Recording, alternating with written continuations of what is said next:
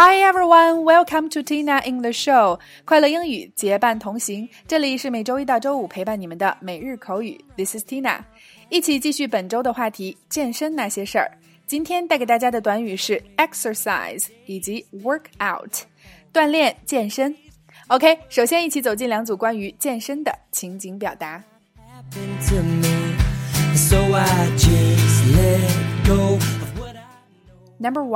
A 嗨，尼克，在健身房你通常都做些什么项目呢？B，我通常会在跑步机上慢跑，练练举重，增强手臂肌肉。A，Hi Nick，What's your workout routine in the gym? B，I usually do some jogging on the treadmill and do weightlifting to build my arm muscles. A，Hi Nick，What's your workout routine in the gym? B. I usually do some jogging on the treadmill and do weightlifting to build my arm muscles. A. Hi Nick, what's your workout routine in the gym? B. I usually do some jogging on the treadmill and do weightlifting to build my arm muscles. Number two, A. Hey 凯西，你一般每次健身都多长时间？B. 最少半小时，但我通常会锻炼一小时以上。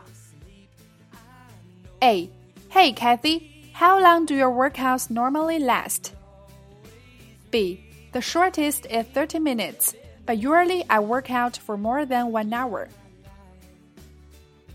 A. Hey Cathy, how long do your workouts normally last? B. The shortest is 30 minutes, but usually I work out for more than one hour. A. Hey Cathy, how long do your workouts normally last? B. The shortest is 30 minutes, but usually I work out for more than one hour. 在以上的两组情景表达中，首先第一个 work out 是动词短语健身，那么它通常是指在健身房的健身和锻炼。和它意思相同的 exercise 是指范围比较广的健身和锻炼，所有类型的运动和锻炼都可以用 exercise 来表示。那么另外 work out 合在一起就是名词锻炼健身的意思。第二个 routine 是指常规例行程序，一般问到在健身房健身的习惯和项目，我们可以用到 workout routine 来表示。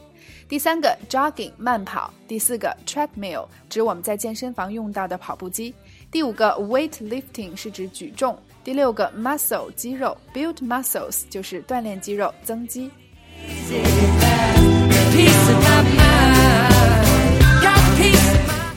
好啦，以上就是今天的全部内容。锻炼的形式有很多种，有人喜欢每天去健身房，有的人喜欢游泳或者是打打球。